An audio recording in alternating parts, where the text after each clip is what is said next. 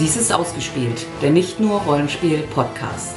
Heute Nachspiel 2019, Teil 1 Familienspiele.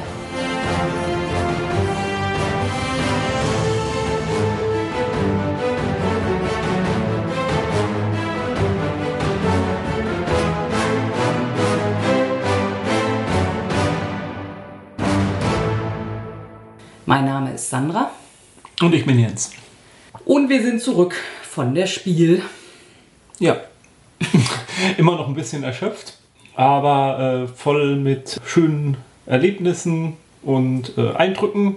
Und ja, wir präsentieren euch dann jetzt gleich die Spiele, die wir so gespielt haben. Wie immer aufgeteilt nach ja, etwas äh, allgemein zugänglicheren Spielen und etwas unserer Meinung nach ähm, tiefer gehenden, ähm, ge wie nennt das, geekigeren? Freaks. Freaks und Geeks? Freakig und geekig. Freakig und geekig.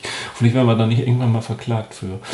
Ja, aber vorher vielleicht so ein kleines Fazit äh, zur Messe. Wir können ja mal mit Zahlen anfangen sonst. Wie jedes Jahr werden wieder äh, Rekorde vermeldet. Größer, schneller, weiter. Genau.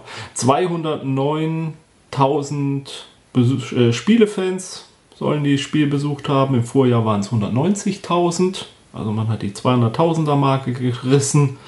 1200 Aussteller, letztes Jahr 1150, also 50 mehr.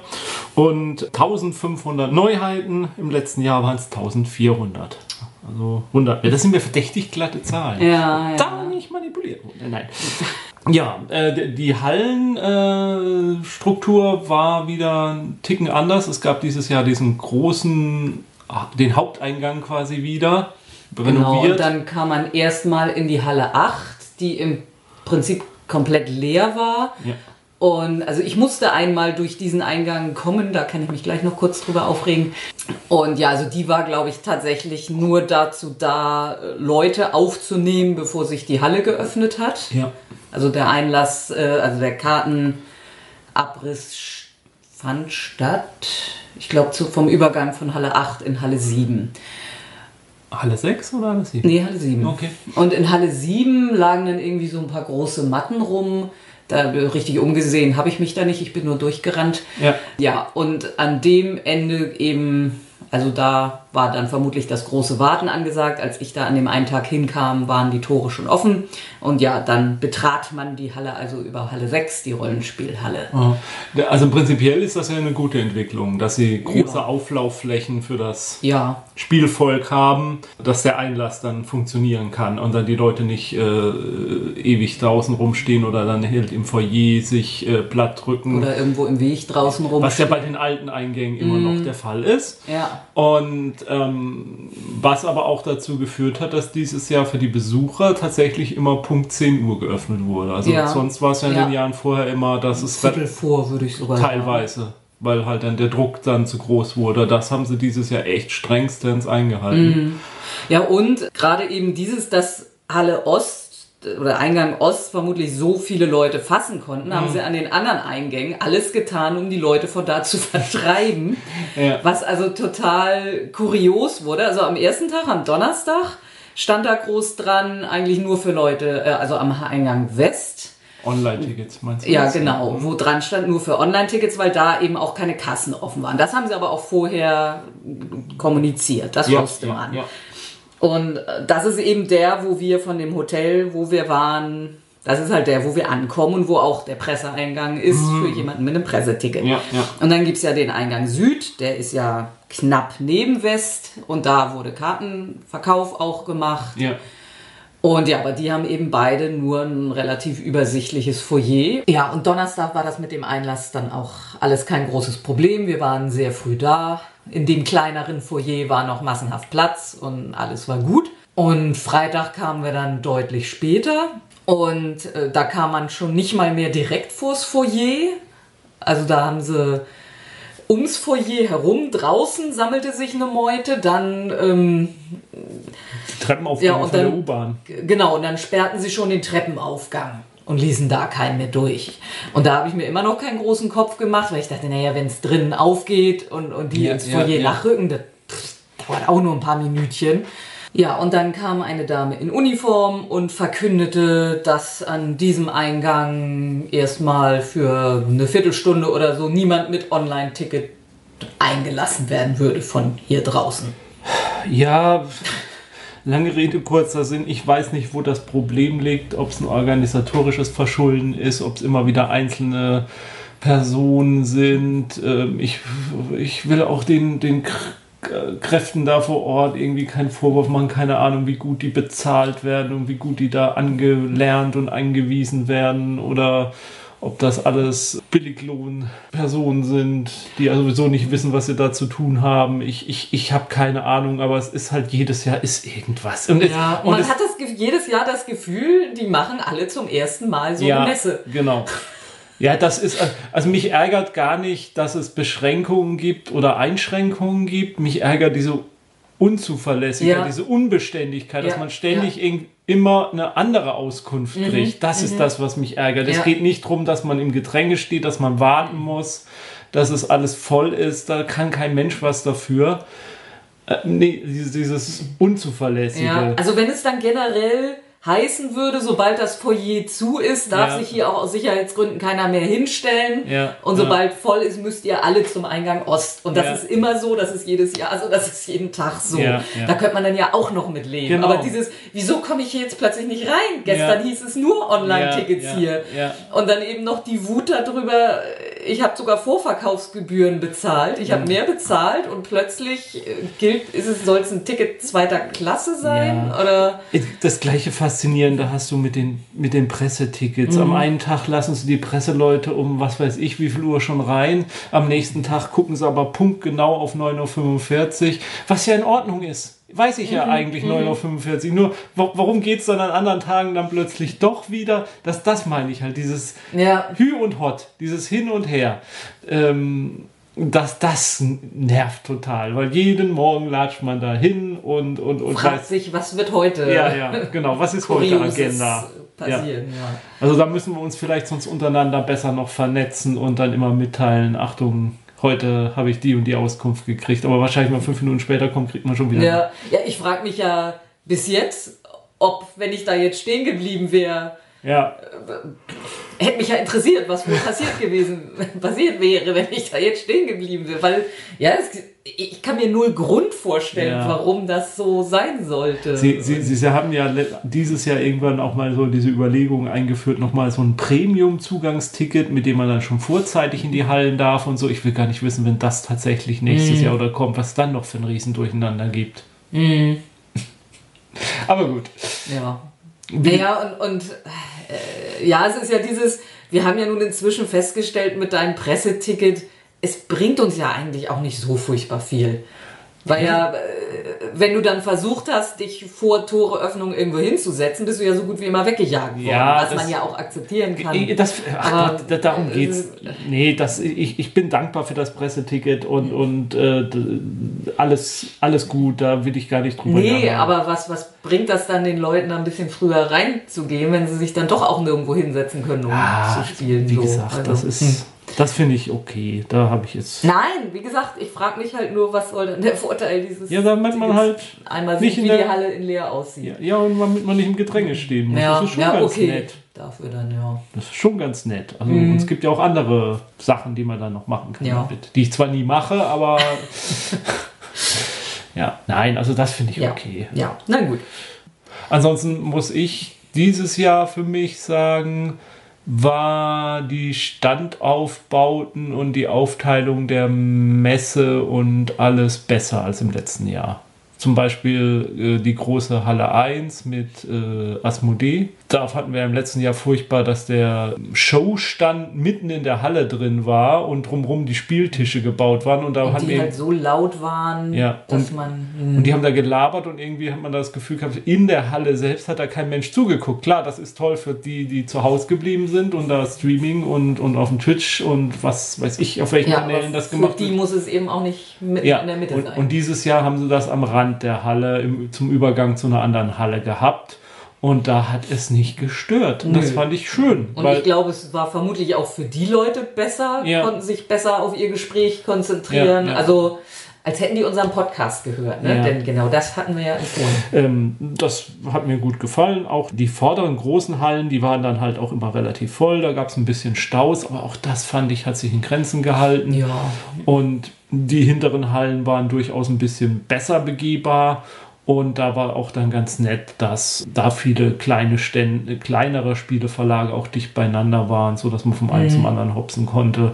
Das fand ich sehr schön. Halle 6 war wieder angenehm, ist die ist auch voll und da ist was los, aber trotzdem im Vergleich zu den anderen Hallen ist es gerade schon so ein Hort der Ruhe und, und Entspannung. Ja, obwohl ich mich manchmal frage, warum eigentlich? Weil es sind ja tatsächlich Stände, wo noch viel mehr Leute eigentlich stehen bleiben. Ja. Also da gibt es ja viel mehr an den Ständen zu gucken, als an so einem typischen äh, Großverlags-Brettspielstand. Ja, aber dafür so. hast du halt keine Flächen für äh, Spieltische groß, die Ja, halt ja, alles ja. Mhm. verstopfen. Und, und es, es kommt, verirrt sich halt auch weniger Publikum dahin. Ja. Ja.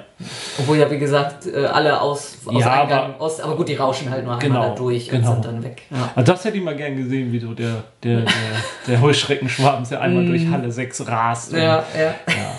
Ja, manche Sachen, das muss jeder selber wissen irgendwie, aber ich finde es immer wieder bizarr, den, den, den Sch äh, Schnäppchenmarkt bei Asmodee und wie Ja, lange aber das werden ja immer mehr von, von diesen exklusiv Ja, eingeboxten äh, Verkäufen von verschiedenen Großverlagen. Ja, aber die- Wo dann diese ewig lange Schlange Ja, aber, steht. aber so. bei Asmodee, Ja, bei, den Schnitten ist er die extrem längste und die haben ja, die Sachen 50% reduziert. Also ich, ich hatte, was hatte ich gesehen bei Twitter, jemand, der meinte, äh, irgendeine Erweiterung zu Flashpoint für 5 Euro zum Beispiel Okay. und solche also Sachen. gab es diesmal tatsächlich irgendwie gute Angebote. Ja, Weil das, was wir sonst sonst immer gefragt haben, was ist denn da wirklich so günstig? Ja, aber wie gesagt, ich finde schon niedlich die, diese Riesenschlange. Also ich, Ja. ich, mag, nee, ich mag mich da Nee. nicht hinstellen. Ja, wir haben leider, Donnerstag haben wir in einer anderen Halle, vier oder fünf, irgendwann mal plötzlich so eine Riesenschlange gefunden und haben bis jetzt leider nicht rausgefunden, wofür die eigentlich war. Also Ja. Asmodee kann es nicht gewesen sein, da war es nicht in der Nähe. Und ja, das ja, ist schade. Wir wollten irgendwie mal gucken, wo die Schlange eigentlich endet, aber haben es dann, dann haben wir doch lieber irgendwas gespielt, glaube ich. Ja.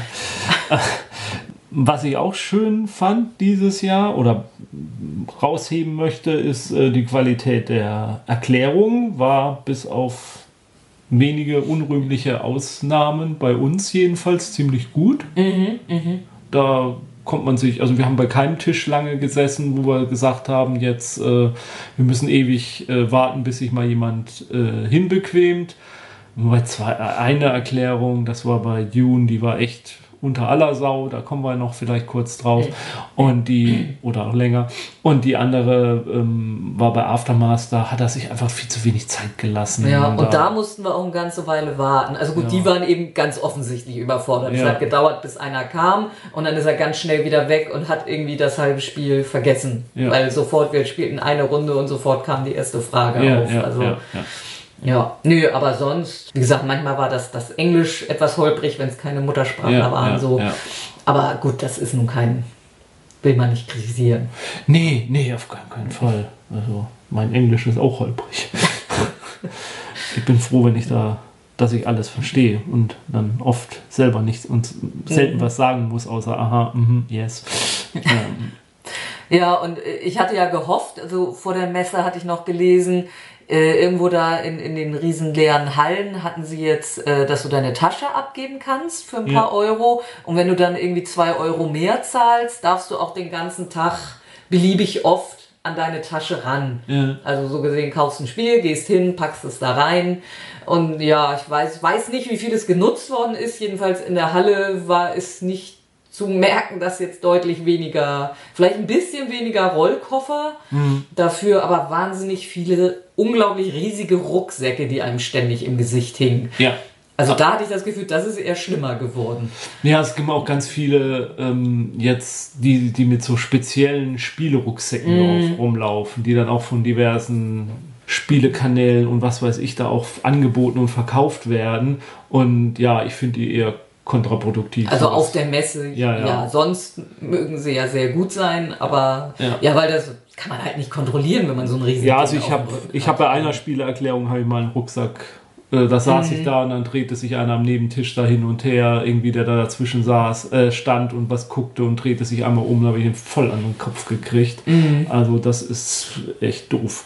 Und ähm, ja, die Hacken Porsche sind auch teilweise halt nervig. Ich weiß, man braucht sie teilweise. Ich sage auch nichts bei Leuten, die mit Kindern unterwegs sind. nee, da ist, Absolut nicht. Das, das, das die haben keine andere Genau. Wahl. Oder, also, Genau, aber diese riesen Koffer teilweise, die da durch die Gegend geschoben werden und teilweise auch mit einer Rücksichtslosigkeit. Ja. Und ähm, ja, man hat sie halt nicht im Blickwinkel und dann stolpert man doch öfter mal gegen so ein Ding. Und mit, zweimal ist mir das auch mit Kindern passiert, zum Glück nichts Schlimmes. Äh, da sage ich ja, mal weil auch, die halt auch auf einer Höhe Ja, sind, genau. wo man nicht hinguckt. auch da, das ist dann meine Schuld, da muss ich auf, habe ich eigentlich aufzupassen, ganz klar. Aber äh, es ist echt, es ist echt schwierig, wenn man da halt dann in der, in der Masse äh, äh, vorrückt, äh, da, da den, den Überblick noch zu behalten. Aber so ganz kleine Kinder sind es ja auch gewohnt, ständig umzufallen. Da passiert ja meistens nichts. Zum Glück, ja. Ja. Ja, und das Geheimnis von Bofrost konnte dann auch äh, unter Mithilfe von Hörern und diversen und eigenen ähm, ähm, Eindrücken gelöst werden. Und Twitter, die haben uns ja sogar noch einen Tweet Ja, äh, stimmt. geschrieben. Also die Bofrost hat kein Rollenspiel, aber Bofrost bietet da halt ähm, Essen, an. Mahlzeiten, die man, also man konnte da Essen probieren und haben wir gar nicht gemacht. Aber ähm, man, äh, es, es ging halt um, um Lieferung von Essen und äh, sicherlich auch, auch gar nicht wichtig, unwichtig für die Rollenspielrunde, dass man mit Essen versorgt wird. Vielleicht kann man da ja auch dann äh, eine für alle so eine Bofrost-Mahlzeit äh, einkaufen und dann in der Mikrowelle warm machen, um nicht wertvolle Spielzeit mit Essenszubereitung äh, und äh, Bestellung oder so zu. Verschwenden. Ja, genau.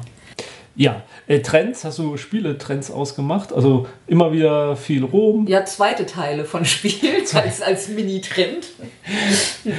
Ja, Glenmore 2 und Marco, Marco Polo Polo 2 und ja, Roll and Ride. Ja. Und, beziehungsweise Roll and Oder- Flip oder Roll and Nee, Flip und Ride. Flip and So. Ride, ja genau. Roll and Flip wäre aber auch nochmal, ja. Bei, bei, Ja, doch, das, aber das haben wir ja schon im Vorspiel gehabt. Offenbar viele Spiele, die davon ausgehen, dass wir irgendwann mit mehr Wasser auf der Erde klarkommen müssen. Also Städtebau auf dem Wasser und im Wasser und unter Wasser. und Und eben äh, Kol- Kolonisieren von anderen Planeten. ja. Und, Wenn auch das auf dem Wasser bauen nicht mehr klappt. ja, und ähm, die äh, Exit äh, Adventure Game Sachen, die laufen halt weiter und da taucht immer wieder was Neues auf und ähm, neuer ähm, Verlag, der damit einsteigt oder in seinem Sortiment noch was Neues aufnimmt. Die alten Hasen haben alte Sachen dabei gehabt, dann sind halt einige neue Namen aufgetaucht. Da bleibt mal abzuwarten, wie lang das, wie, wie- viel der Markt noch braucht, bis er gesättigt ist. Äh, die Zahlen sind ja auch wegen den Umsätzen, die sollen ja letztes Jahr, äh, im, im letzten Spielejahr sozusagen äh, auch wieder gestiegen sein um 4%. Also da der Wachstum scheint noch möglich zu sein. Aber da stellt sich, wie gesagt, auch die Frage, wann das mal endlich, oder endlich klingt doof, wann das vielleicht mal äh, dann doch übersättigt ist. Ja, ja äh, ei- eine Zusatzsache, die wir dieses Jahr zum ersten Mal gemacht haben, war die, jetzt gab es ja auch erst zum zweiten Mal, äh, gab es die, die Pegasus Spielenacht. Was wir nicht gemacht haben, das war ja zum ersten Mal das Mittwochabend äh, von der Messe aus. Ja, und Schau, Da- Neuheiten. Ne, aber war das nicht sogar nicht nur eine Schau, sondern auch wirklich ja, mit ja, Spielen? genau. aber ich weiß, ich habe jetzt gerade überlegt, wie es genau hieß. Also es war nicht Mhm. die Neuheitenschau, dass die Journalisten dann die Sachen angucken können, sondern es war eine ja, Neuheiten-Vorspiel. Spielen, Vorspiel, ja. Ja, ja. Genau, und das wurde, glaube ich, zuerst tatsächlich den Presseleuten angeboten Ja, und dann genau. ab einem bestimmten Zeitraum die Restplätze. Ja, oder die Presse also- hat zumindest verbilligte Tickets Ja, gekriegt. Ja. Mhm. Das hatten wir nicht, genau. Wir waren bei der Pegasus Spielenacht mit gemischten Eindrücken Mhm. weggegangen. Es war eigentlich zu voll. Also da war der Deutsch Das war ein Riesensaal. Deu- der Deutschlandsaal der Messe Essen oder so ähnlich heißt Ja. der, glaube ich. Der war dafür vorgesehen, da standen relativ viele Tische drin. Genau, Riesensaal und äh, hat aber eigentlich gar nicht ausgereicht. Also wir saßen nicht im Saal, weil wir keine Lust davor. hatten, uns vorher da so ins Gedränge zu stürzen. Und saßen dann davor in ziemlich, ja, in so einer Halle mit ja, schlecht relativ schlechter Beleuchtung. und haben auch nie einen Erklärbären aus der Nähe gesehen. Ja. Was? Ich hatte auch das Gefühl, also ich hätte mir für so eine Veranstaltung, also man zahlt da ja Geld ja. und jetzt auch nicht nur 5 Euro. 39 Euro hat es, glaube ich, gekostet. Äh, ich will jetzt nichts Falsches sagen. Und da hätte ich dann eigentlich, also wie gesagt, ich hatte das deutlich kleiner erwartet mhm. und hätte dann eben auch erwartet, dass die Ratio zwischen Spieltischen und Erklärern eine deutlich höhere ist ja, für ja. das Geld. Und ja, also das war halt das eine, der Platz.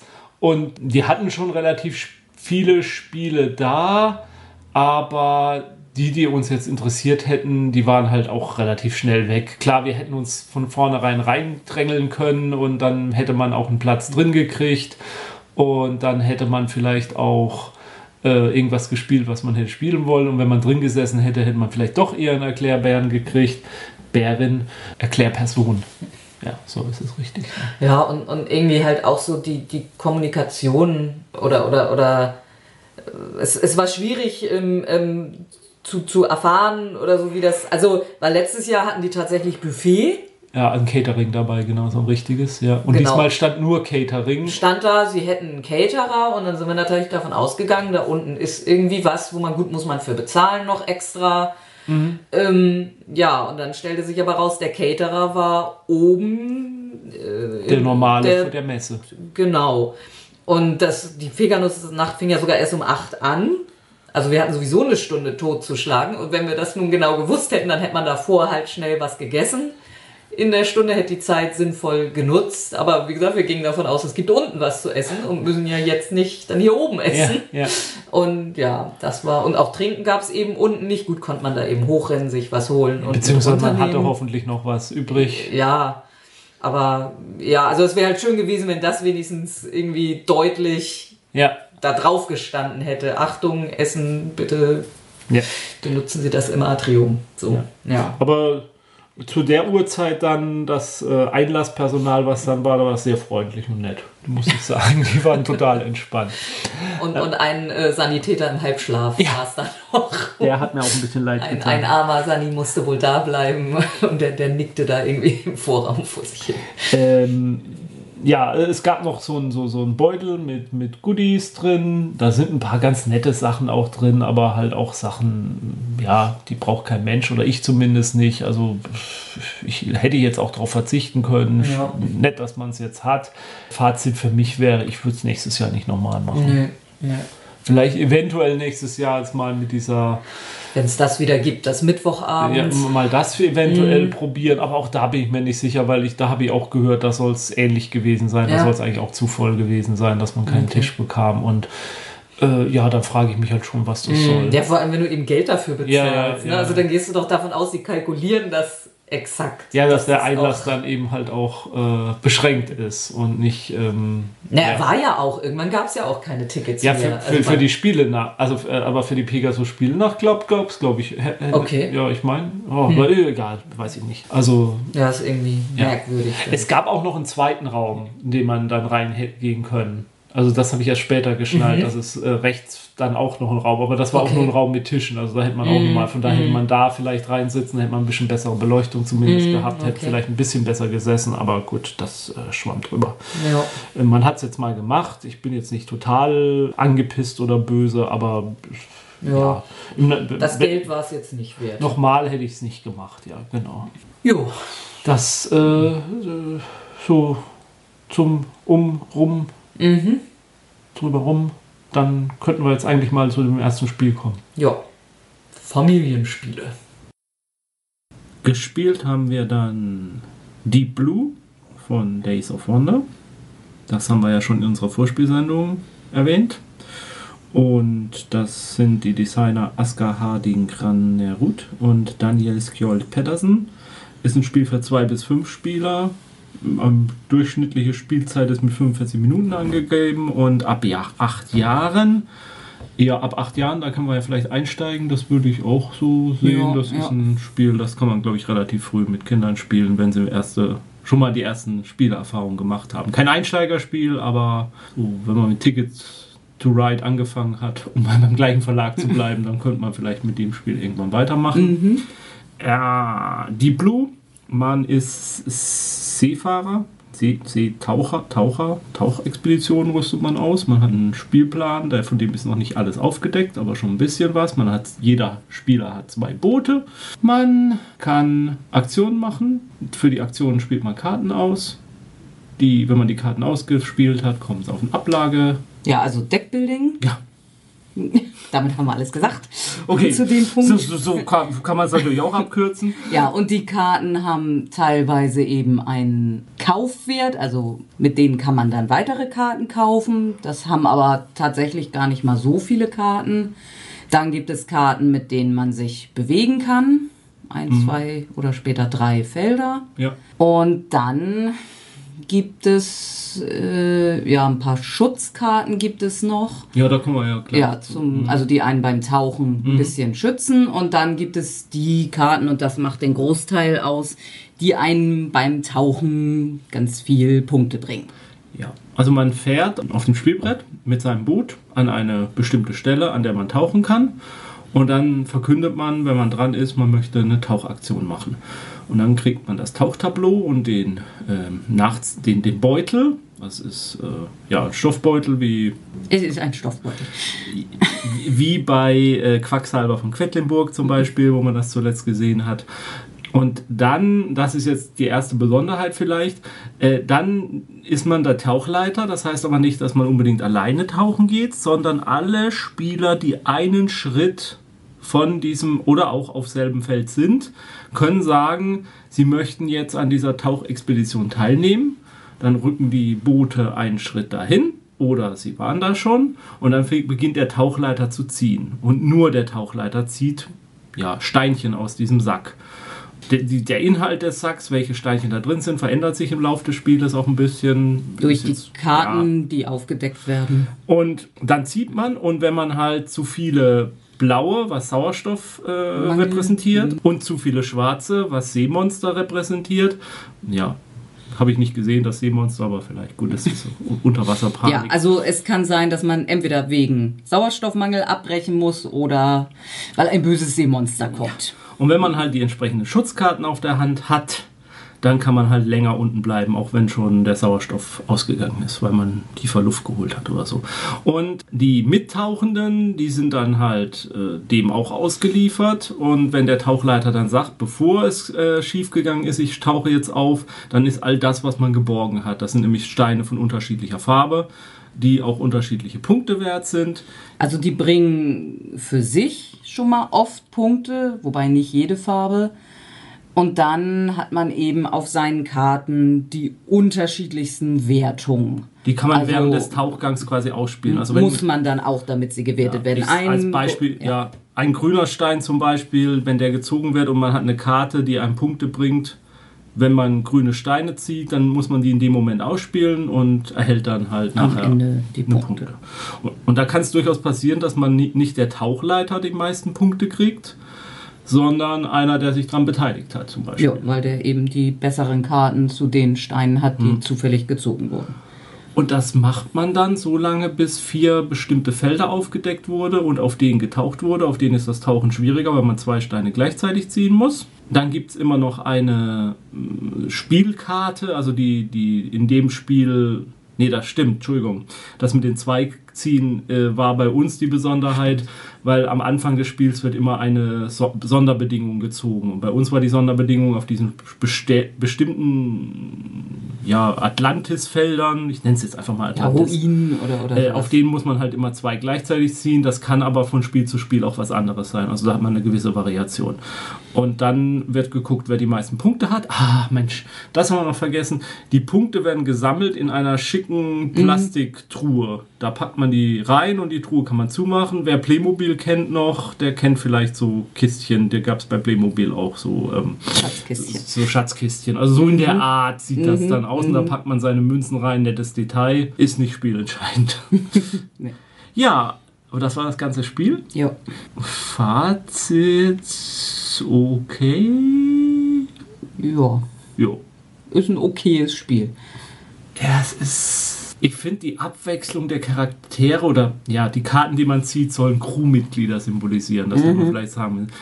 ach, das ist halt so wenig abwechslungsreich. Die machen halt entweder eine Wertung oder sie geben eben einem einen Schutz vor Sauerstoff oder so. Und ja, das ist so thematisch so unausge ja, unausgegoren ist das falsche Wort, aber es ist halt diese Comic-Grafik dabei, so ein bisschen, also so, so richtig, ja, so ein richtig Spannungsfeeling kam bei mir nie auf. Und, und ich habe auch, mir, mir fehlte auch so ein bisschen diese Interaktion bei diesen Tauchgängen. Also man sagt entweder man beteiligt sich oder man beteiligt sich nicht. Und es schadet einem aber auch nicht, wenn man sich beteiligt, Nee. weil ja, dann klappt es halt oder es klappt nicht und je nachdem kriegt man Punkte. Gut, man hat seine Karten vielleicht ausgegeben, die man irgendwie wieder auf die Hand kriegen muss. Denn man kriegt, man kann immer nur mit einer Aktion Karten wieder auffrischen. Genau, das ist, es wird nicht gemischt Ja.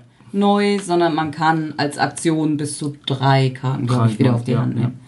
ja. Äh, und auf der anderen Seite der, der Tauchgang Anführende, der Tauchführer, Mhm. ja, ist egal.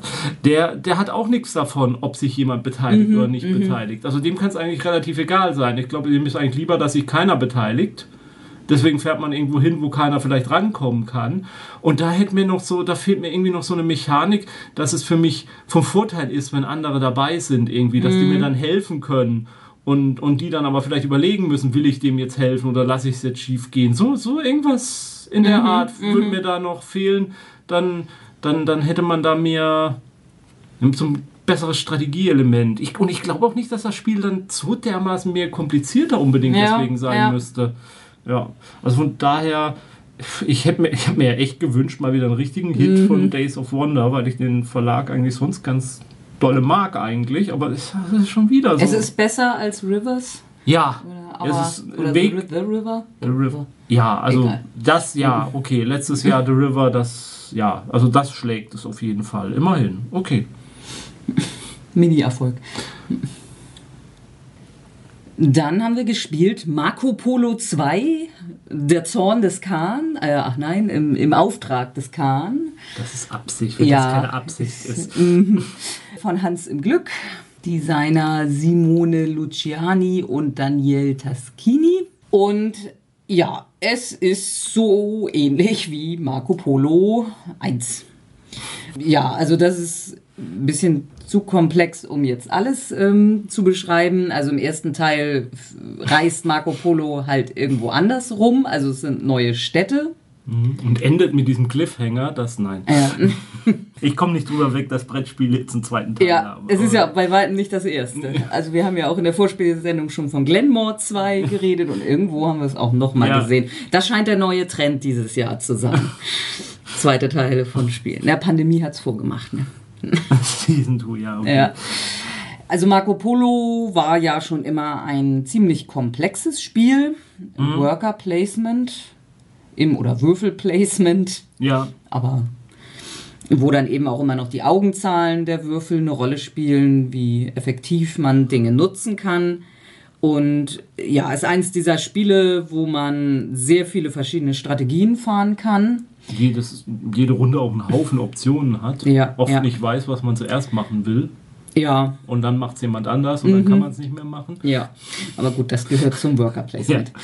Ja, und äh, also grob sieht der zweite Teil aus wie der erste, aber in Details ist es schon anders. Wir hatten das Gefühl, das Reisen ist ein bisschen einfacher geworden. Das ist auch der Hauptkritik für mich an Marco Polo Teil 1 gewesen. Wenn ich's, ich habe es zwei oder dreimal gespielt und bei mir hat es deswegen auch nicht gezündet, weil ich so das Gefühl hatte, Mensch, als Marco Polo will ich als Karawane anführen und reisen und das ist so unglaublich schwer, von einer Stadt zur anderen zu kommen, was ja historisch sehr realistisch sein mag, aber irgendwie das hat mich gestört. Also ich wollte eigentlich immer, ich fand immer, es müsste einfacher sein zu reisen. Und das fand ich, ist jetzt hier, weil es mehr Felder und mehr Optionen gibt, mit denen man reisen kann. Und um das vorwegzunehmen, ich finde den, den zweiten Teil besser, wie bei Star Trek auch, bei den Filmen. Also, also Zorn des Khan ist auch besser als Star Trek 1, von daher es muss ja auch im Auftrag des Khan Marco Polo 2 besser sein als Marco Polo. ja, gut. Ja, also ich denke, wem Marco Polo 1 gefallen hat, dem wird vermutlich auch 2. Dann stellt sich aber die Frage, braucht er zwei? Ja, das ja, also wer mit Marco Polo 1 super zufrieden ist, weiß ich jetzt nicht, ob er den zweiten braucht. Ja, dazu, da muss ich jetzt wieder zugeben, kenne ich Marco Polo dann wieder doch nicht mm, so gut mm, genug, mm. um das jetzt richtig einschätzen zu können. Aber ich würde jetzt sagen, wenn ich, da ich, also wenn ich jetzt eins von beiden kaufen wollen würde, würde ich zum zweiten Teil greifen. Und mhm. ich glaube, man verpasst nichts von der Story. Okay. Nein, also mir hat es gefallen. Mir hat es wirklich gefallen. Also das wird jetzt alles so flapsig geklungen. Ich, das, hat, das, das hat mir Spaß gemacht, das Spiel. Mhm. Habe ich nicht gewonnen? Nee, habe ich nicht, habe ich nicht. Unser ständiger Begleiter an, an dem Spieltag hat gewonnen. Dann haben wir gespielt Carpe Diem bei Ravensburger, Alea genauer ja, gesagt, ja. Äh, von Stefan Feld. Zwei bis vier Spieler, 45 bis 75 Minuten, ab zehn Jahren. Und das ist jetzt keine Neuheit, die ist schon aus dem letzten Jahr, war auch bei den Kennerspielen des Jahres auf der war es sogar nominiert oder auf der Empfehlungsliste? Bin ich jetzt nicht sicher. Mhm. Okay. Für Kennerspiel des Jahres nominiert. Mhm. Und da war ich tatsächlich vor ein paar Wochen drüber gestolpert und ich dachte, Moment mal, da ist ein äh, Stefan Feld Spiel, äh, das in Rom spielt und das haben wir uns noch gar nicht angeguckt. Und naja, es war jetzt Zufall, dass wir dann tatsächlich in die Verlegenheit kamen, es zu spielen. Bewusst nach gesucht hatten wir jetzt nicht. Ja, jeder hat ein eigenes Spielertableau und bebaut das mit Gebäuden in verschiedenen Farben. Also auf den Plättchen, die man legt, sind oft so zwei halbe Gebäude, manchmal auch Landschaften eher, manchmal ist auch nur eine Hälfte, aber also selten ein komplettes Gebäude. Man muss dann also logischerweise zwei Plättchen oder mehr zusammenpuzzeln, um fertige Flächen oder Gebäude zu kriegen. Es gibt vier Runden, glaube ich, und am Ende muss, kann man sich dann immer aussuchen unter bestimmten Bedingungen und so weiter, was man in dieser Runde werten will, was einmal gewertet wurde, darf nicht wieder gewertet werden. Und jeder Spieler sucht sich eine andere Art von, von Wertung aus. Ja, also wenn eben eine Wertungsart gewählt wurde, ist sie für alle gesperrt. Ja, und dann gibt es noch, also das Spielertableau hat ein paar, also so einen Rahmen und da ist eben an bestimmten Stellen, an, in, in dieser Zeile oder Spalte sollst du ein gelbes Gebäude drumrum bauen, das sich also darum zusammensetzt und so weiter. Und das fühlt sich überhaupt gar nicht irgendwie nach Rom an. Also es, es ist halt mittlerweile halt so typisch für deutsche Spiele, so Stefan Feld und so es hat halt null Thematik. Mhm. Also es, man könnte, man hätte ein Glücksrad mit äh, 20 äh, Themen, also man hätte das Spiel, das Design machen können, wie es funktioniert, und dann hätte man ein Glücksrad machen können und da steht von, von Rom bis, äh, was weiß ich. Kohlebergbau und äh, äh, äh, Sexshop-Management oder so, keine Ahnung, um mal was Extremes zu sagen. Und dann dreht man das Glücksrad und drauf drin bleibt, das ist dann die Thematik des Spiels. Ja, hier blieb es auf Rom stehen. Ja. Und äh, ja.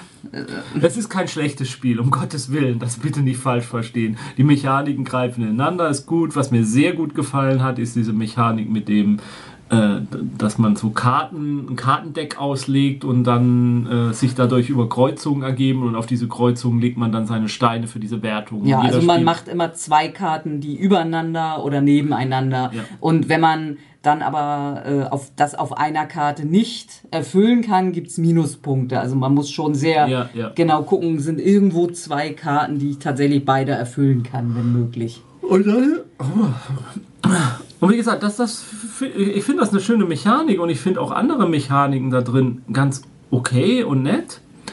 Aber so als Summespiel ist es halt, ja, wie immer. Also, wenn man. Ist sicherlich nicht eins der besten Stefan Feld-Spiele. Nee, nee.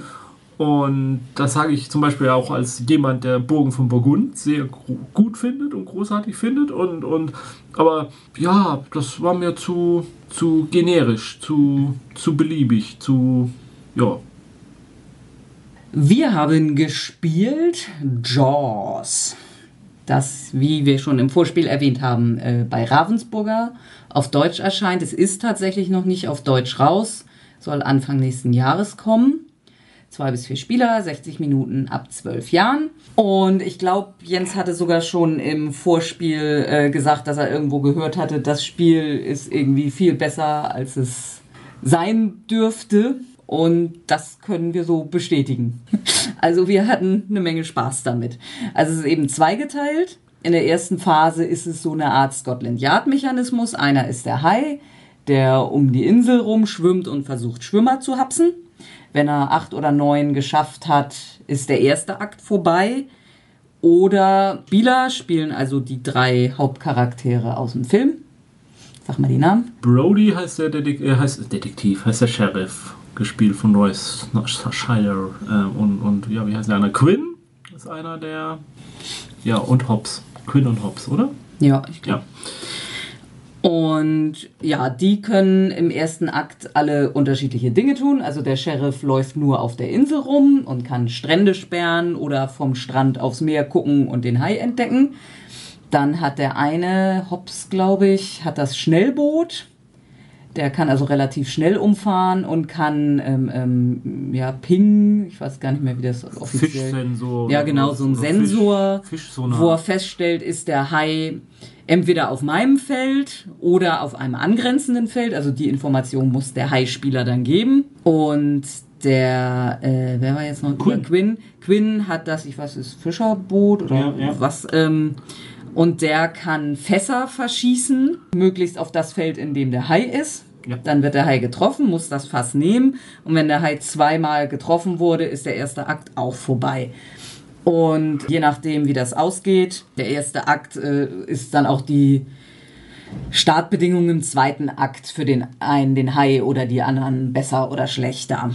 Und es gibt jede vorher im ersten Akt noch jede Runde eine Ereigniskarte, also die lässt neue Schwimmer auftauchen und ja, sonst immer noch irgendwelche kleinen Ereignisse. Und ja, also der Hai muss versucht halt irgendwie Schwimmer zu fressen und nicht, nicht entdeckt zu werden, das ja. alles so geschickt zu machen. Wir wissen halt, wie weit er gehen darf im Normalfall, wobei er auch so extra Kärtchen mit Spezialfähigkeiten hat, die er, wo wir nur erfahren als Spieler, er hat eine davon benutzt, aber wir wissen nicht welche. Und ja, also mit diesen Spezialfähigkeiten der drei, also es werden immer alle drei Charaktere gespielt, egal wie viele Spieler da wirklich sitzen. Und das muss man halt ein bisschen geschickt kombinieren, um den Hai dann mit dem Fass zu erwischen.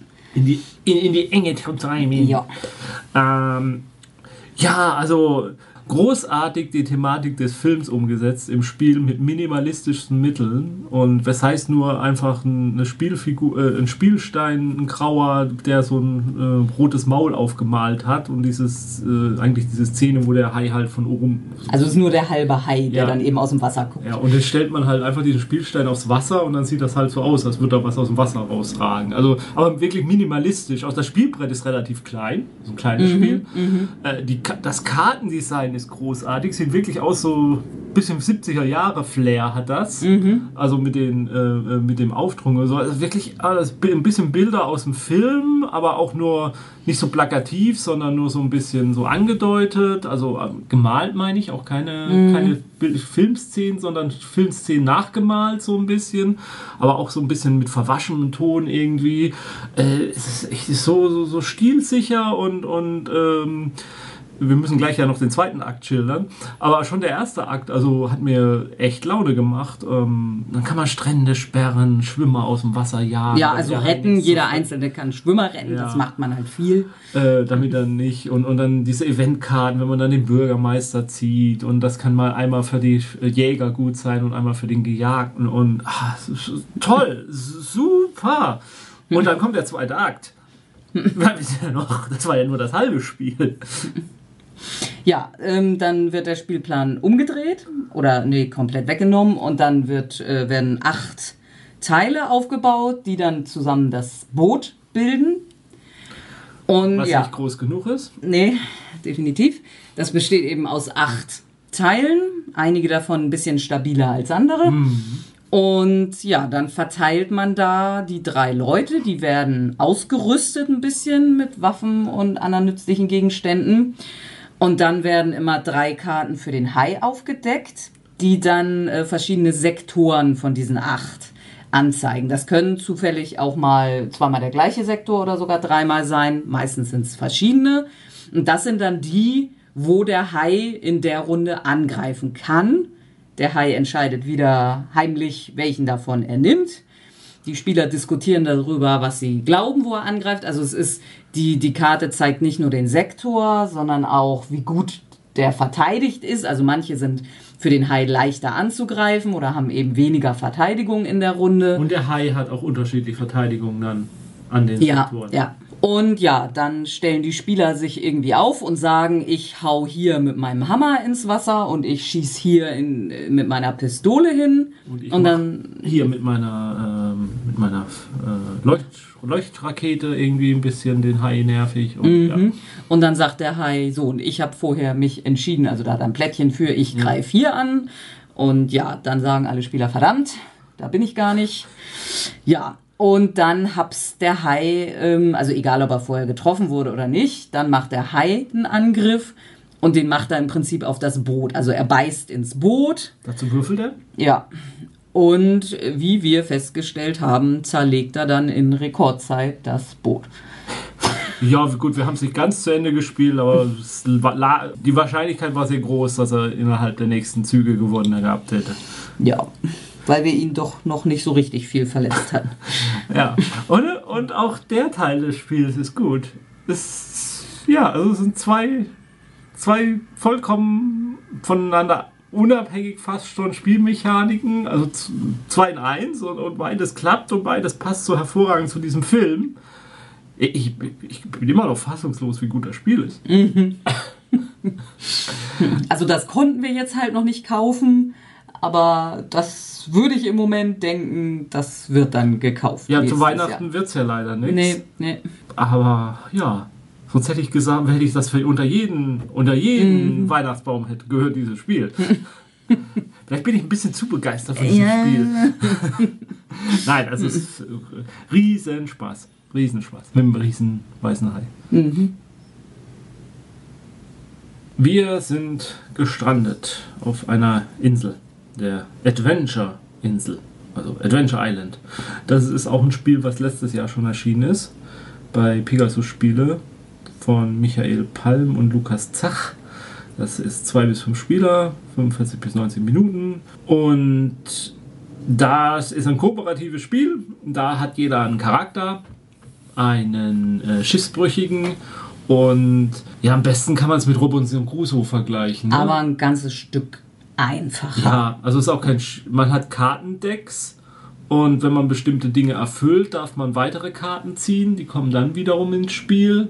Das hat so eine so einen Hauch von Legacy-Effekt so irgendwie, weil man dann halt bestimmte Also es ist eine, eine Kampagne. Also Ja. die Geschichte geht weiter und ähm, je nachdem, wie man in einem Szenario was getan hat, werden auch die späteren Szenarien beeinflusst. Im ersten Szenario geht es darum, Feuer zu machen und einen Ja. Unterschlupf zu finden. Dann stößt man irgendwie auf Dann- Eingeborene und ja, kein Spoiler, aber ja.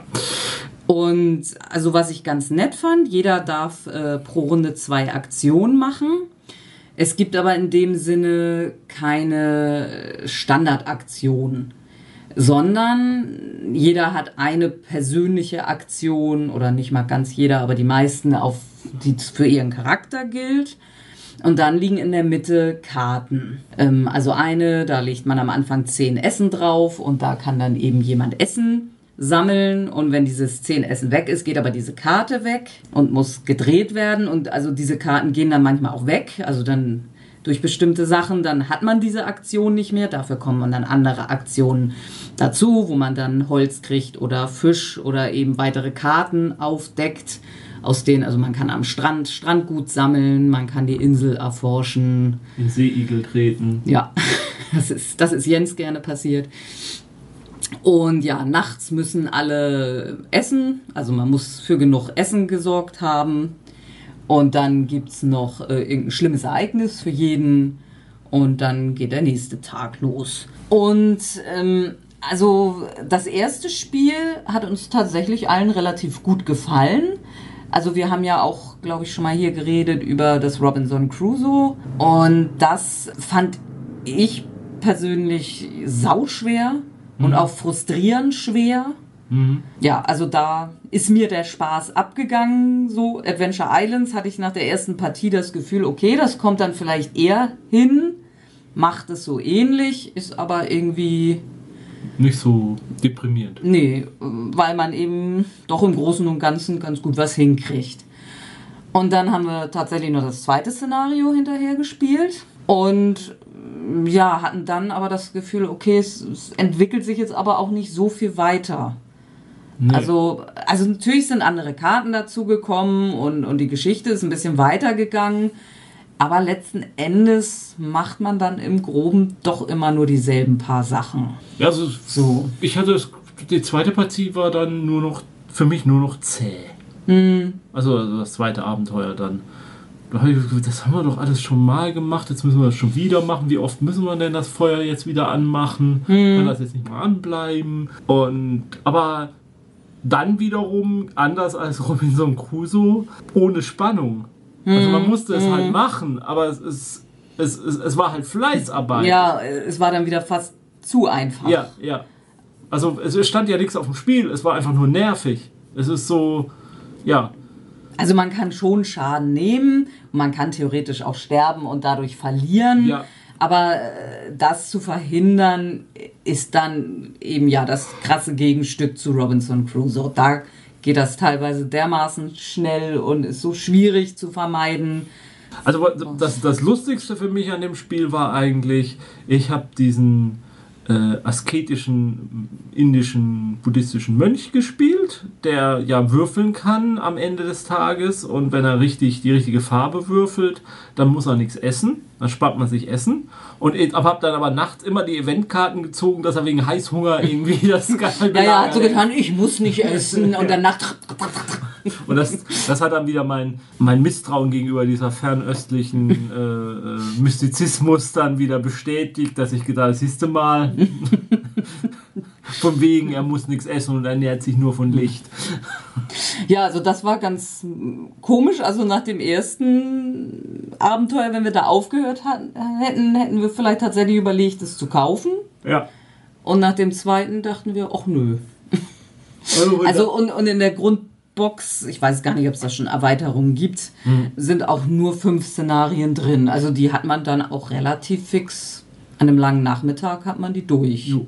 Und gut, man kann, es hat ein bisschen Wiederspielwert, hat es. Aber ja, die Geschichte kennt man dann halt. ja, äh, also auf dem Krabbeltisch würde ich es, glaube ich, kaufen. Ja, Dann kommen wir jetzt zu einem Spiel, bei dem ich mich dann wieder frage, wer ist eigentlich auf die dämliche Idee gekommen, einen Podcast zu machen, in dem wir Spiele erklären? Weil da weiß ich gerade nicht, wie ich das erklären soll. Äh, Nova Luna von Uwe Rosenberg äh, und Corné van Morsel. Künstler des, hinter dem Spiel, das muss man hier mal erwähnen, ist auch äh, Lukas Siegmann. Und erschienen ist das Edition Spielewiese und äh, Pegasus-Spiele quasi so irgendwie in Kooperation. Und ein bis. Ach so, ja, genau. Also ein bis vier Spieler, 30 bis 60 Minuten, ab acht Jahren. Oh, da würde ich schon mal meinen Zweifel so ein bisschen dran ziehen.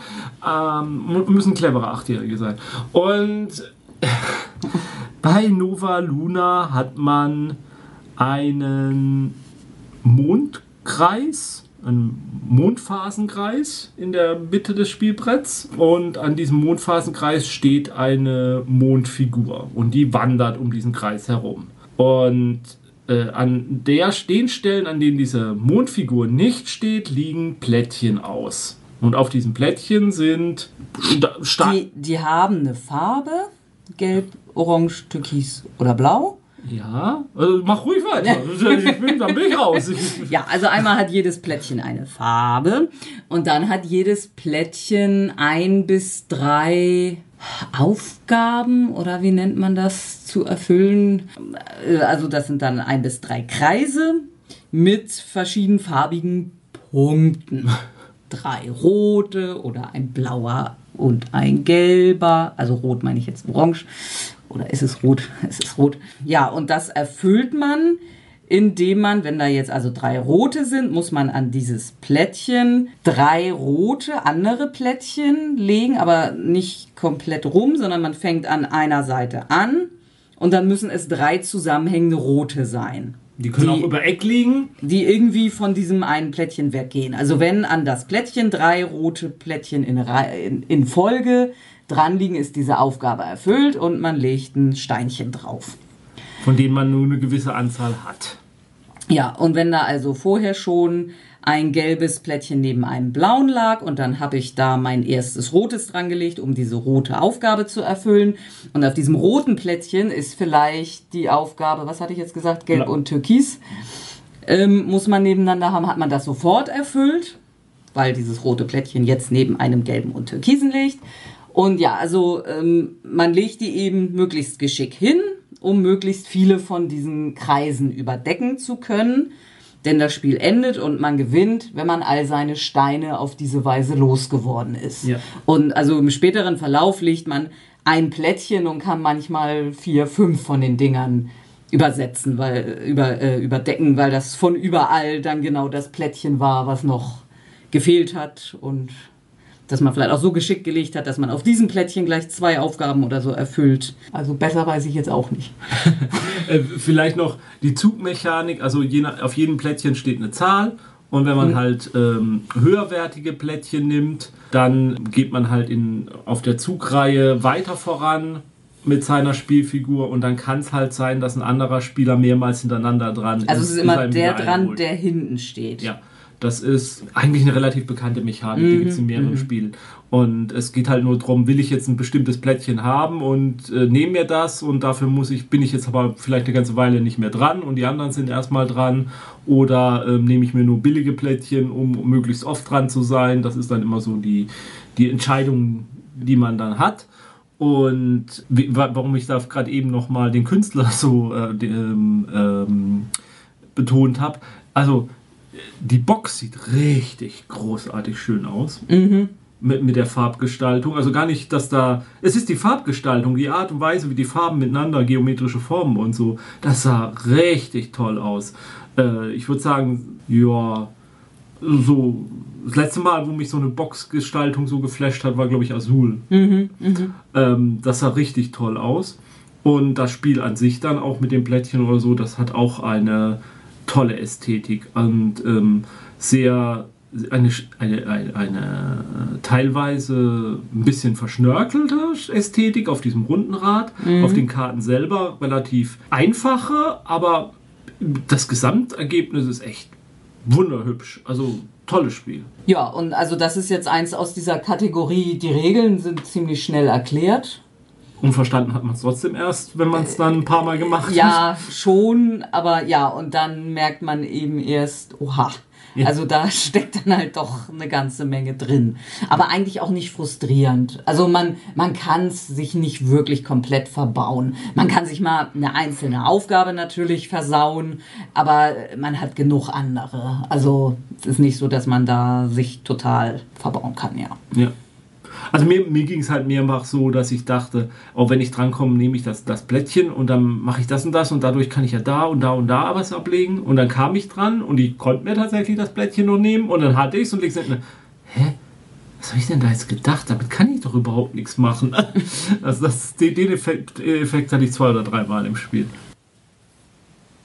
Der Kartograf. Mhm, als oder solcher. Cartographers A Roleplayer Tale. Moritz meinte, ähm, dass ja der Kartograf so furchtbar klingt als Name. Also das könnte man schon fast der Proktologe nennen oder so. Und ich habe mich dann gefragt, Cartographer klingt ja jetzt wahrscheinlich für, für Engländer dann auch nicht sexy. Mhm. So, und da habe ich mich schon gefragt, wäre es nicht schlau, das Spiel in England als, äh, in englischsprachigen Rauf, äh, Sprachraum als der Kartograf rauszubringen. Und da finden es alle cool. Oh ja, der Kartograf, ey, das klingt exotisch. Und bei uns müsste es dann halt als Cartographers rauskommen. Mhm. Bei mir, oh, ey, Cartographers, das klingt aber cool. Ja, okay. Ähm, ja, ja. Ist, äh, bei Pegasus. Wir haben es auch in der Vorspielsendung erwähnt. Ist ein äh, Spiel für ein bis 100 Spieler, weil man halt jeder ein Zettelchen nur braucht und äh, dann, ja, Karten aufgedeckt werden. Ein, ein Flip-and-Ride-Spiel. Mhm. Und da muss man halt die äh, Wünsche der Königin, die halt ein schönes Land haben möchte, auf den Karten und ja, Es ist halt wie Welcome to und so, nur mit dem Unterschied, hier muss man tatsächlich malen.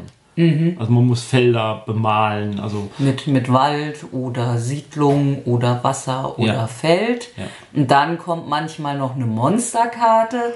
Und da ist dann ganz lustig, da gibt man dann die Blöcke entweder links rum oder rechts rum und zeichnet eben bei seinen Mitspielern die Monster rein. Und zwar möglichst so, dass derjenige es sehr schwer hat, die zu, zu ummalen. ja, denn es Weil gibt Minuspunkte, wenn für, die für Monster freistehende Monster. Ja.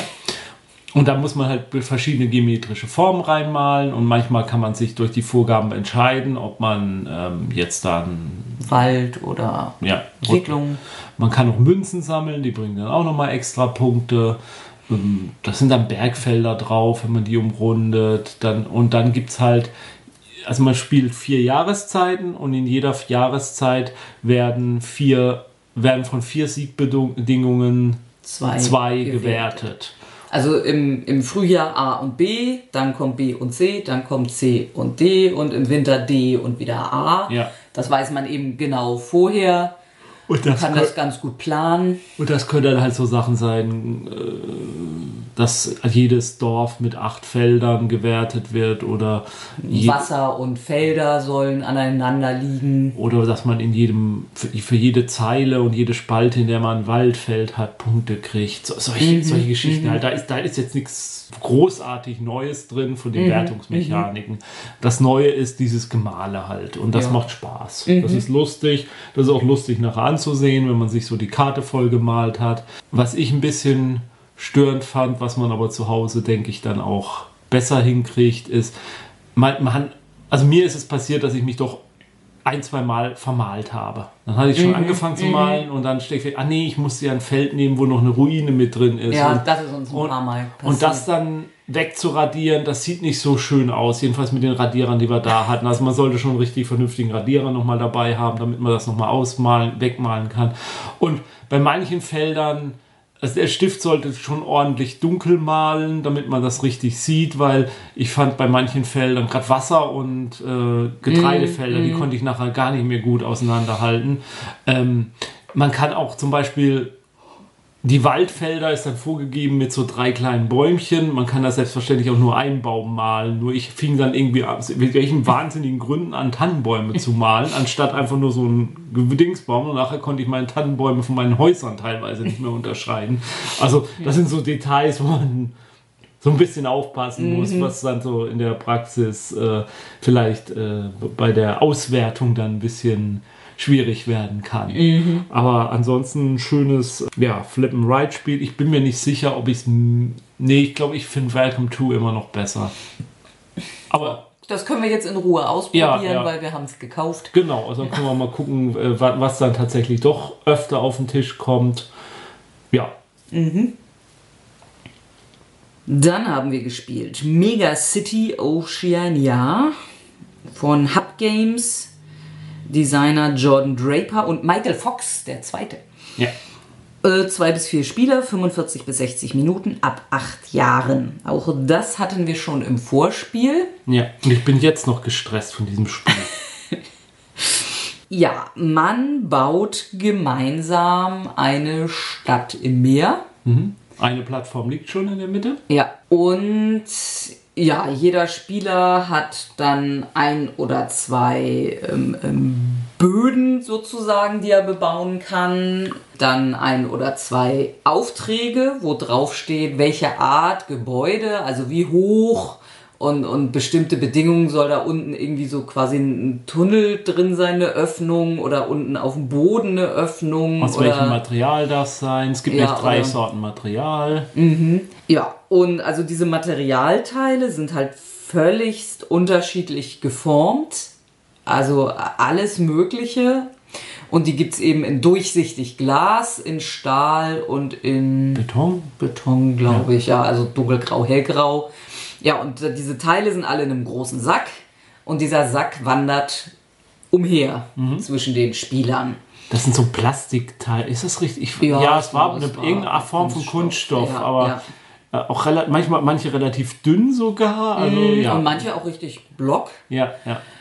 Und ja, also dieser Sack wandert herum und jedes Mal, wenn der Sack bei einem ankommt, ist man dran und kann zwei Sachen tun. Das ist so ein Grundplättchen nehmen, aber wie gesagt, mehr als zwei zurzeit darf man nicht. Mit einer Aktion so ein Plättchen umdrehen, weil die haben unterschiedliche Farben auf beiden Seiten. Ja.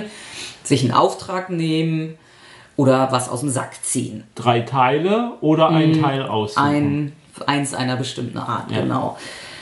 Und ja, also die Farbe des Auftrags muss mit der Farbe der Bodenplatte übereinstimmen. Deshalb muss man halt manchmal was drehen. Man sieht auch auf der einen Seite, welche Farbe auf der anderen Seite ist. Und ja, wenn man den Sack dann gerade nicht hat, ist man wild am Bauen. Man ist immer dran in diesem Spiel. Ja, man, man hat ständig was zu tun. Und man will auch gar nicht drankommen, weil man eigentlich genau, viel zu viel mit Konstruieren zu tun hat. Und, bauen, und ja. scheiße, ich bin schon wieder dran, dieser blöde Sack kommt, Hier, ich darf gar nicht bauen. Genau, weil man muss aufhören zu bauen, wenn der Sack bei einem ist. Mhm. Damit er dann weiter wandert. Dieser blöde Sack. Ja, also auf den Aufträgen steht eben drauf, wie viele Teile man verbauen muss oder manchmal eine Mindestanzahl ja. Teile und man versucht halt immer möglichst hoch zu bauen, aber auch der Auftrag sagt, wie hoch man mindestens sein muss. Dafür gibt es dann auch tatsächlich so Maßdinger, die man daneben stellen kann, um zu gucken, dass das so stimmt. Und dann kommt der magische Moment. Dieser verdammte Moment. Wenn man sagt, deploy, und dann müssen alle die Hände wegnehmen vom Tisch, damit bloß keiner dagegen stößt. Ja.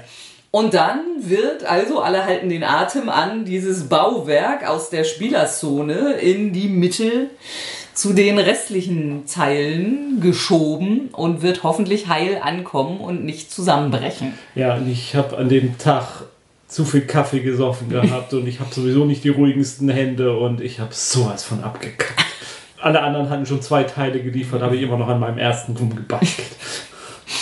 Ja, also das ist irgendwie tatsächlich ganz lustig. Das ist dann der einzige Moment, in dem man wirklich nichts tun darf, ja. wenn man nicht der ist, der da gerade schiebt.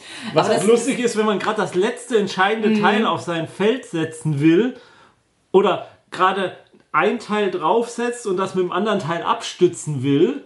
Und in dem Moment schreit einer Deploy und man darf nichts mehr machen. Und das ist scheiße, ich wollte aber gerade noch. Und das Teil klebt an meinen Fingern. Und ja, und das ist dann tatsächlich so ein magischer Moment. Alle gucken, was passiert. Und dann baut wieder jeder weiter. Und ja, es gibt noch ein paar bestimmte, wo besser ist dran zu bauen und es wird immer geguckt, wer hat das aktuell höchste Gebäude, der kriegt dann noch, ein, noch einen Punkt dazu und solche Sachen. Und ja, wenn jeder drei Gebäude gebaut hat. Also je nach Spieleranzahl gibt es eine mm, bestimmte Menge ja, von Aufträgen ja. und wenn alle Aufträge erfüllt sind. Nee. Es gibt noch diese Sonderaufträge, die kommen ins Spiel, ja. wenn die, die einfachen raus sind. Aber sobald alle einfachen gebaut wurden, ist Schluss. Also bei uns kam dann keiner mehr dazu, so ein Sonderding ja. zu bauen. Ja, und dann werden Punkte gezählt. Und ja, aber es sieht halt echt nett aus. Diese dreidimensionalen Gebilde, die man da irgendwie erschaffen hat in verschiedenen Farben. Gibt auch Sonderpunkte, zum Beispiel, wenn man nur aus, aus einem der drei Rohstoffe baut, sozusagen. Ein wunderschönes ja, Glasgebäude. Ein sehr schönes gebaut. Glas. Mein erstes sah irgendwie so aus wie ein Schwan, fand ja. ich. Das war auch sehr Ja, aber es ist teilweise so abstrakte Kunst. Manches sieht dann auch so aus wie so eine äh, Alienstadt auf einem mhm. fremden Planeten oder so. Vielleicht wäre das sogar das bessere Thematik mhm. gewesen. Aber egal. Mhm. Und das, ja, macht schon was her dann. Mhm. Mhm. Und es ist ein also es waren, das waren lustige, aufregende halbe Stunde, die wir da hatten. Ja, ne? ja. Also, Hier steht 45 bis 60 Minuten. Ja, ich weiß ja, es nicht, nee. wie, wie lange wir tatsächlich gespielt ja, haben. Ja, ja. Und dann kommt der magische Moment, wo alle auf den Tisch hauen und alles zusammenbricht. Ja. Am Ende. Das war schön. Ja. Das ist ein, das ist, das war nochmal für mich so von der Mischung an Mechaniken eigentlich das, ja, das innovativste Spiel eigentlich auf der Messe. Mhm. Also wo ich so dachte, ja, sowas habe ich noch nie gespielt. Nee, nee, das stimmt. In der Art. Mhm. Ja, einziges Problem, warum wir es nicht gekauft haben, ist wieder die Zwei-Spieler-Sache. Also es geht zwar ab zwei Spielern, aber dieses Ganze mit dem Beutel weiterreichen und huch, ich bin schon wieder dran, das funktioniert bei zwei Spielern natürlich. Ich, auch da so, würde ich sagen, ab vier Spielern auch mm, wirklich erst mm, gut. Ja, ja ich glaube auch da gehört einfach dieser, dieser Stressmechanismus und, und, und so dazu, mhm. damit es funktioniert. Ja. Aber dann scheint mir funktioniert es gut. Ja. Wir waren in Essen auf der Messe, auch auf dem Mars. In den Labyrinthen des Mars. Gibt es nicht eine Doctor Who-Folge mit Tom Baker? Labyrinth des Mars? Nee, Py Pyramids on Mars heißt die. Das Verdammt. Fast. Wir haben Magic Maze on Mars gespielt. So, jetzt ist es raus. Äh, Designer Kaspar Lepp vom Publisher Sit Down. Ähm, Spieler 1 bis 6. 15 Minuten. Jo. Und der Rest ist Schweigen. Ja, gut, genau. ne? Oh, clever. äh, ich bin beeindruckt. Ab sieben Jahre schweigt man übrigens. Ähm, ja, das ist wie Magic Maze auf dem Mars. nee, diesmal spielt man keine Richtung, sondern Farben und Rohstoffe in den entsprechenden Farben. Und man beginnt auf einem Feld und man kann auf bestimmten Feldern einen Rohstoff produzieren. Das ist dann ein Holzteilchen, das legt man dann drauf.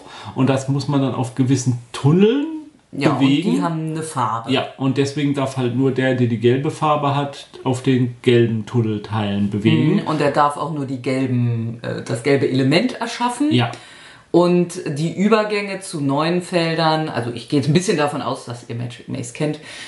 Also es gibt dann eben Übergangsfelder, wo man dann ein neues Feld aufdeckt. Ja. Man muss sie alle aufdecken, um das Ziel erreichen zu können. Und das, sind- die sind eben auch farbig und damit das gelbe Aktivierungsfeld Ja. neue Dings, äh, Karte Ja. aktivieren kann, muss ein gelbes Teil dahin. und man will halt alle Kartenteile des Szenarios offen haben, weil man eine Kuppel sucht, ein Feld, wo eine Kuppel drauf ist. Wenn man das gefunden hat, muss man nochmal die entsprechenden Rohstoffe zu der Kuppel bringen, damit die Kuppel überhaupt erbaut wird. Und andererseits möchte man das Feld mit der Landeplattform finden, denn auf die Landeplattform setzt man dann einen süßen kleinen Astronautenfigur. Der dann Und- auch noch in die Kuppel muss. und dementsprechend auch bewegt wird und auch nur von dem Spieler der passenden Farbe durch die Tunnelteile bewegt werden kann. Ja, und, jetzt vielleicht doch nochmal für die, die Magic Maze nicht kennen sollten, man darf eben nicht miteinander sprechen. man, Man, man, guckt sich vielleicht manchmal ein bisschen böse an, weil der eine wieder pennt. man muss eine, äh, eine schweigende, ähm, gut geölte und verzahnte Maschine bilden und die dann dieses äh, Beförderungswesen auf dem Mars ähm, effektiv durchführt, so dass man in der Zeit, die einem bleibt, äh, denn man hat nur drei Minuten und die Sanduhr ist äh, brutal, Wobei man die eben auf bestimmten Feldern, wenn man da dann Rohstoffe hinbringt, nochmal umdrehen kann Genau. und Zeit gewinnt. Ist auch nötig.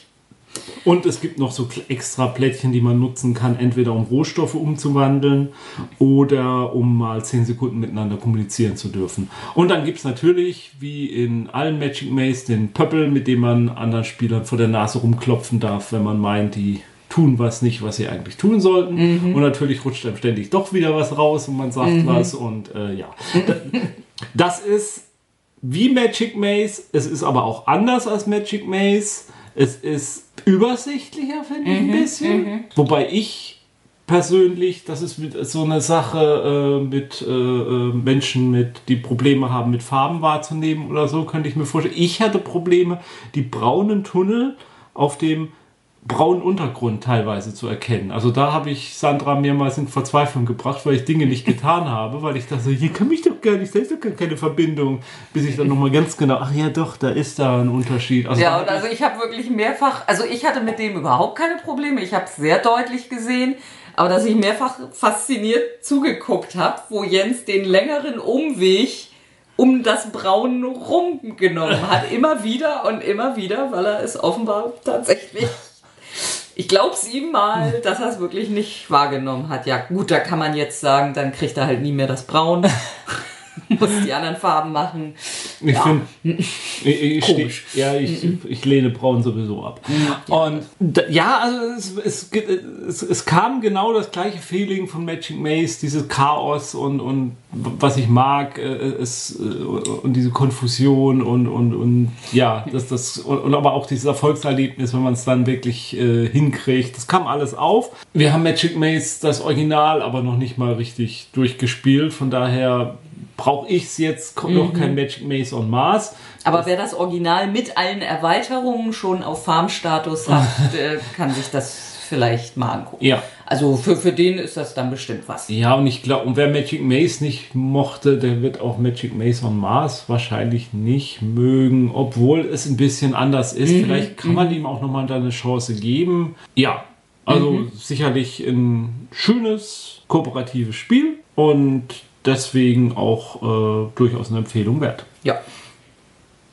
Wie schon im Vorspiel angekündigt, waren wir in Porto oder haben Porto gespielt und haben einen schwarzen Hund gesucht. Und nicht gefunden. Ja, es war dann doch kein Wimmelbild von Ali Mikusch, aber so heißt er doch, oder? Ja. Irgendwie so, ja. Ja, bestimmt. Dann heißt er ab sofort so. ähm, und Porto ist ein Spiel für ein bis vier Spieler, 30 bis 45 Minuten, ab acht Jahren, ist bei Mebo Games erschienen. Ich glaube, das sind Portugiesen auch. Und das ist ein Spiel, in dem man die Häuser in Porto errichtet. Die sind sehr bunt und die Gesetze der Stadt äh, bestimmen, dass kein Haus, das nebeneinander steht, die gleiche Farbe haben darf. Deswegen müssen die unterschiedlich immer in Reihe bunt sein und äh, unterschiedlich hoch. Und das ist ein Spiel, wenn man Ticket to Ride kennt, dann kommt einem das relativ bekannt vor. Ja, also in dem Mechanismus, entweder man nimmt Karten oder man spielt sie aus und baut was. Ja. Und das führt genauso wie bei Zug um Zug dazu, man ist erstmal fröhlich dabei, Karten zu nehmen und fängt dann irgendwann an ja. zu bauen. So, also soweit ist es der gleiche Grundmechanismus, an dem ja auch nichts verkehrt ist. Nee. Ähm, und das, hier ist es halt so, dass man immer zwei Karten ausspielt und dann sagt, also das ist die Farbe, die ich nehmen will und die andere Karte kann eine andere Farbe haben und die besagt dann, wie viel von der Farbe ich nehmen, spielen kann. Kartenwerte sind von 1 bis 3. Also man kann maximal halt drei, drei gleichfarbige dann setzen. Und wenn man sie setzt, dann geben die halt Punkte. Dann, wenn man ein neues Haus anfängt, dann ist unter jedem Haus eine Hausnummer. Die ist, ähm, dann gibt, kriegt man die Punkte, die der Hausnummer entsprechen, plus die Plättchen, die man gesetzt hat. Wenn man die Plättchen neben ein schon bestehendes Haus setzt, dann kriegt man mehr Punkte. Und wenn man die weil Plättchen. die Portugiesen oder die Leute in Porto gerne Nachbarn haben. Ja, und weil die Häuser sich gegenseitig stützen. Genau. Auch. Und ähm, wenn man die auf schon eine begonnene Baustelle setzt, also wo schon zwei liegen und ich lege da jetzt drei drüber, dann kriege ich halt insgesamt fünf Punkte. Mhm. Plus die Punkte, die eventuell von die Nachbarn der neu gebauten Teile. Ja. Und so sammelt man halt dann Siegpunkte und dann gibt es noch Auftragsplättchen oben in einer Reihe, die kann man jederzeit erfüllen. Das ist zum Beispiel drei rote auf einmal zu bauen. Und wenn man Dach das halt auf ein rotes Gebäude ja. setzen, ja. äh, zwei gelbe ja. Teile, ein grünes Teil und manchmal nimm gleichzeitig eine rote und eine blaue Karte. Oder Und wenn man das dann hat, dann nimmt man sich die Siegpunkte und dann wird schon wieder eine neue Auftragskarte ausgelegt. dann kann der nächste Spieler die erfüllen. Außerdem hat man am Anfang des Spieles fünf End Wertungs-, Entwertungs-. Gekriegt, von dem man drei behalten darf. Und das sind dann zum Beispiel so Sachen, dass man ein gelbes, ein grünes und ein blaues Gebäude in Reihe gebaut haben will. Dann da darf man aber tatsächlich sich aussuchen, wie die in der Reihe ja, stehen. Wenn man das halt ein, Wenn man das halt einmal schafft, dann kriegt man es einmal an mhm. Punkten. Wenn man es zweimal schafft, dann kriegt man halt mehrere. Und je nach Spielerzahl sind halt mehr oder weniger Häuserblocks frei, sodass halt früher das Spielende halt auch eingeleitet wird, wenn die Dächer draufkommen. Und ich glaube, das war das Spiel. Ja. Ja, und ja, und das Ganze halt präsentiert auf einem Spielbrett, was halt umrundet ist von ganz vielen Straßenszenen. Da ist ein Drache, da ist irgendwo im Wasser eine Meerjungfrau, die von der Kraken ein Weinglas eingeschenkt kriegt. Das sind so Details, die mir so aufgefallen sind. Also das ist wunderschön anzusehen, wunderschön gezeichnet. Das Spiel ist ein absolutes Gateway-Spiel, Einsteigerspiel für Leute, die man an die ans Spiel ranbringen will und die vielleicht nichts mit Zügen. die lieber Häuser als Züge mögen. Ja. ja. Nein, also ich kann nichts Negatives über dieses Spiel sagen, nur dass es halt ähm, jetzt. Es macht auch nichts Neues. Ja. Es ist sehr hübsch, ja. aber. Aber wenn einem das jetzt so liegt und, und wenn man halt vielleicht auch mit äh, Porto eine gewisse Verbundenheit hat, äh, ist das sicherlich ein schönes Spiel zum Spielen.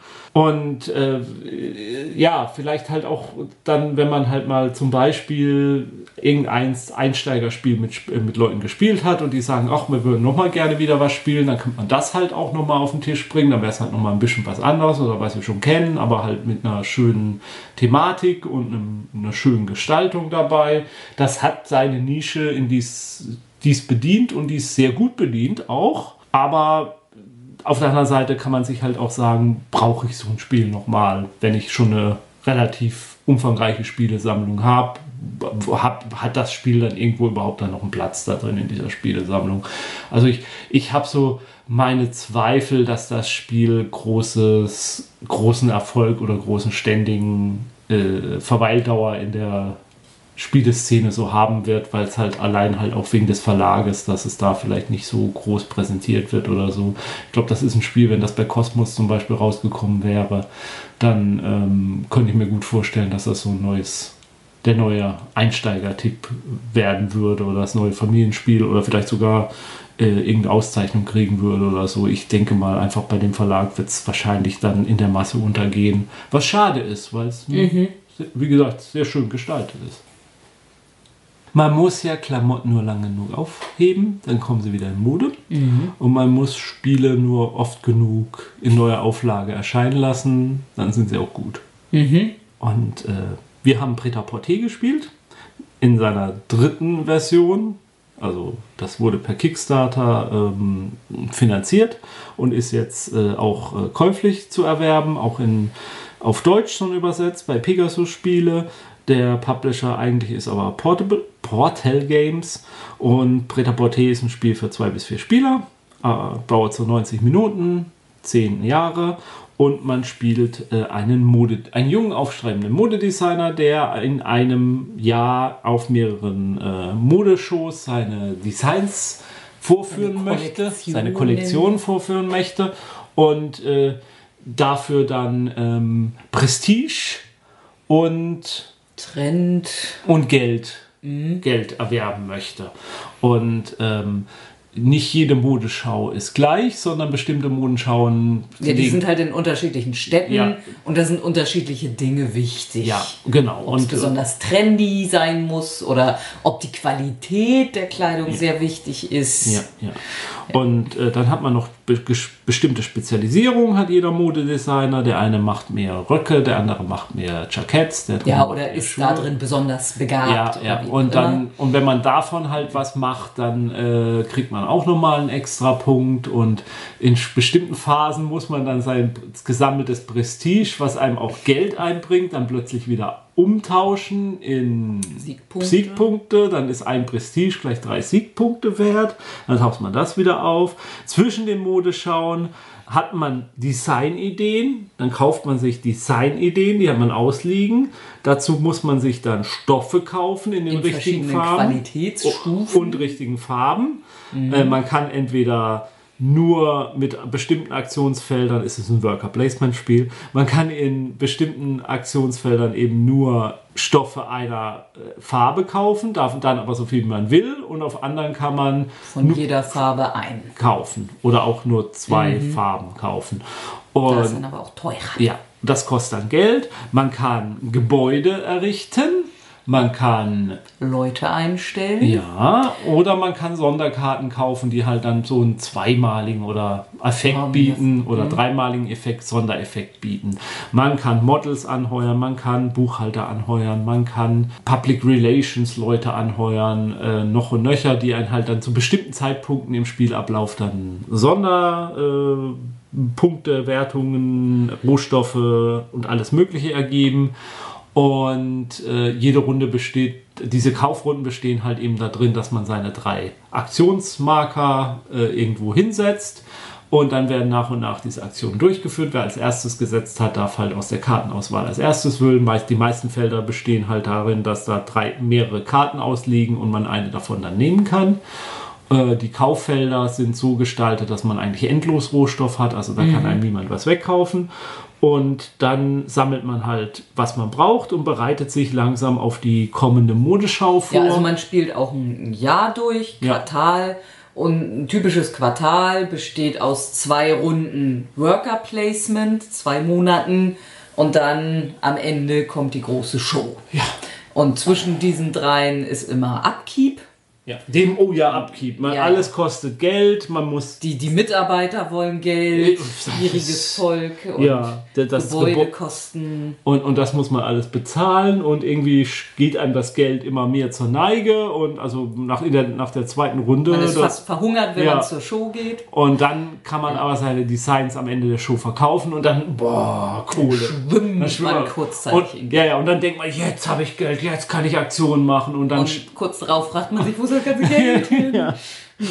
Und dann kommt halt die nächste Show. Und bei den Shows ist es halt so, sage ich mal, ähm, jede Show liegt was anderes wert, hat Sandra ja schon gesagt. Und dann wird halt gesagt, so, jetzt ist die Show, hier geht es jetzt auf, was ist trendy, wer hat am meisten trendy Wert. Und der erste trendy Wert, der kriegt die meisten Siegpunkte, der zweite kriegt noch zwei, die zweiten Siegpunkte, der dritte die dritten und der vierte geht leer aus. Ne, der dritte geht schon. Der dritte geht schon leer aus. Also je nachdem, wie, oder halt anders, je nachdem, Ja, wie viele ja. Spieler dann man hat. Ähm, Ja, diese Designs ähm, sind dann eben auch noch, also man, ob es sportliche oder Casual oder Business oder Abendmode, glaube ich, waren Ja, die vier. ja, ja.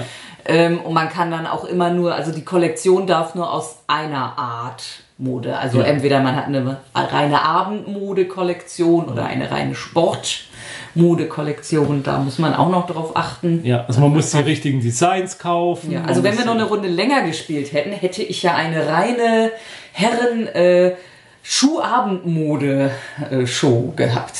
Gibt es Herrenschuh-Abendmode? Ja, also es, auf den Bildern waren Herren abgebildet, es waren Schuhe Ja? und es war Abendmode. Also Okay. Ja, ich frage mich jetzt, ja, ich kenne mich nicht aus, Nee, ob es überhaupt Abendschuhmode gibt.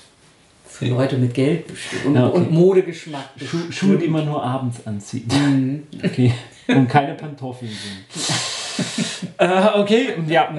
Also es ist äh, der Einblick in eine Welt, die mir sehr fremd ist, aber dieser Einblick hat mir durchaus sehr viel Spaß gemacht. Mhm. Ja, also es ist ein knallhartes Spiel. Ökonomiespiel. So, äh, ja, ähm, ähm, ja, also man kann, das haben wir vergessen, man, das haben wir auch nicht gemacht, aber man kann äh, Bankkredite aufnehmen. Mhm. Die muss man dann natürlich zurückzahlen. Wenn man seinen Upkeep nicht bezahlen kann, wenn man sich verspekuliert hat, dann muss man Bankkredite zu noch schlechteren äh, ähm, Werten aufnehmen.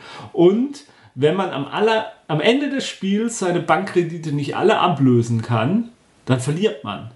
Selbst wenn man die meisten Siegpunkte hat. Wenn man die Kredite nicht bezahlen kann, dann hat man trotzdem verloren. Und Geld ist dann auch nochmal Punkte wert. Und ja, Geld ist sogar pu- 1 zu 1 Punkte wert am Schluss. Also man will Geld scheffeln noch und nöcher, weil das Punkte bringt.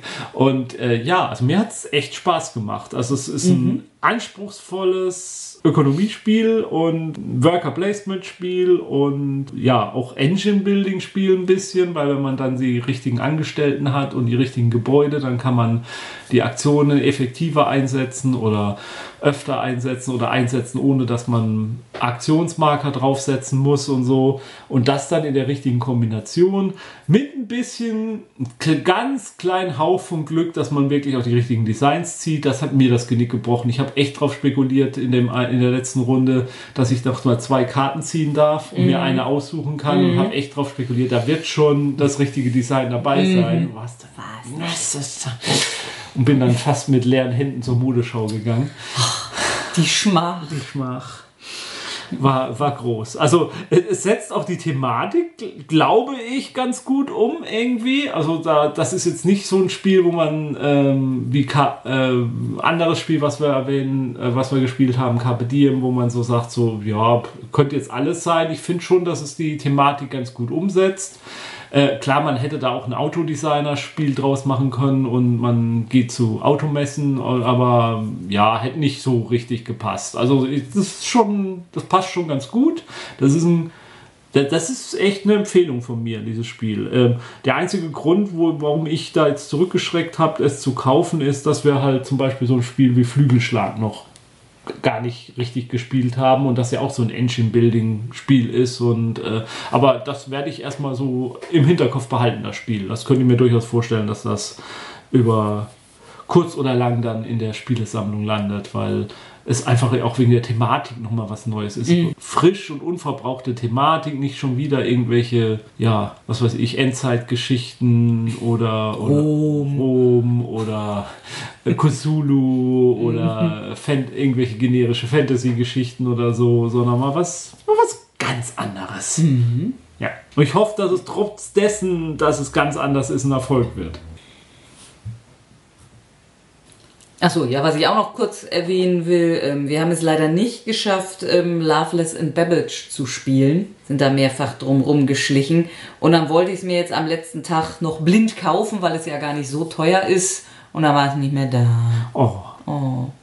Du hattest nur keine Lust, es zu spielen, weil du Angst hattest bei der Ja, dass nach all den Vorschusslorbeeren, dass ich dann die erste Partie Ja. doch plötzlich verliere und dann die Schmach. Ja, naja, nächstes Jahr vielleicht. So, das war dann jetzt der Teil mit den Familienspielen. In der nächsten Sendung, wie gewohnt, die etwas, etwas wilderen Spiele. Die FSK 16 Folge dann. Das auch vielleicht, ja. Zumindest ein Spiel ist FSK 16. Kann ich schon mal ankündigen. Bis dahin. Tschüss. Spielt schön weiter.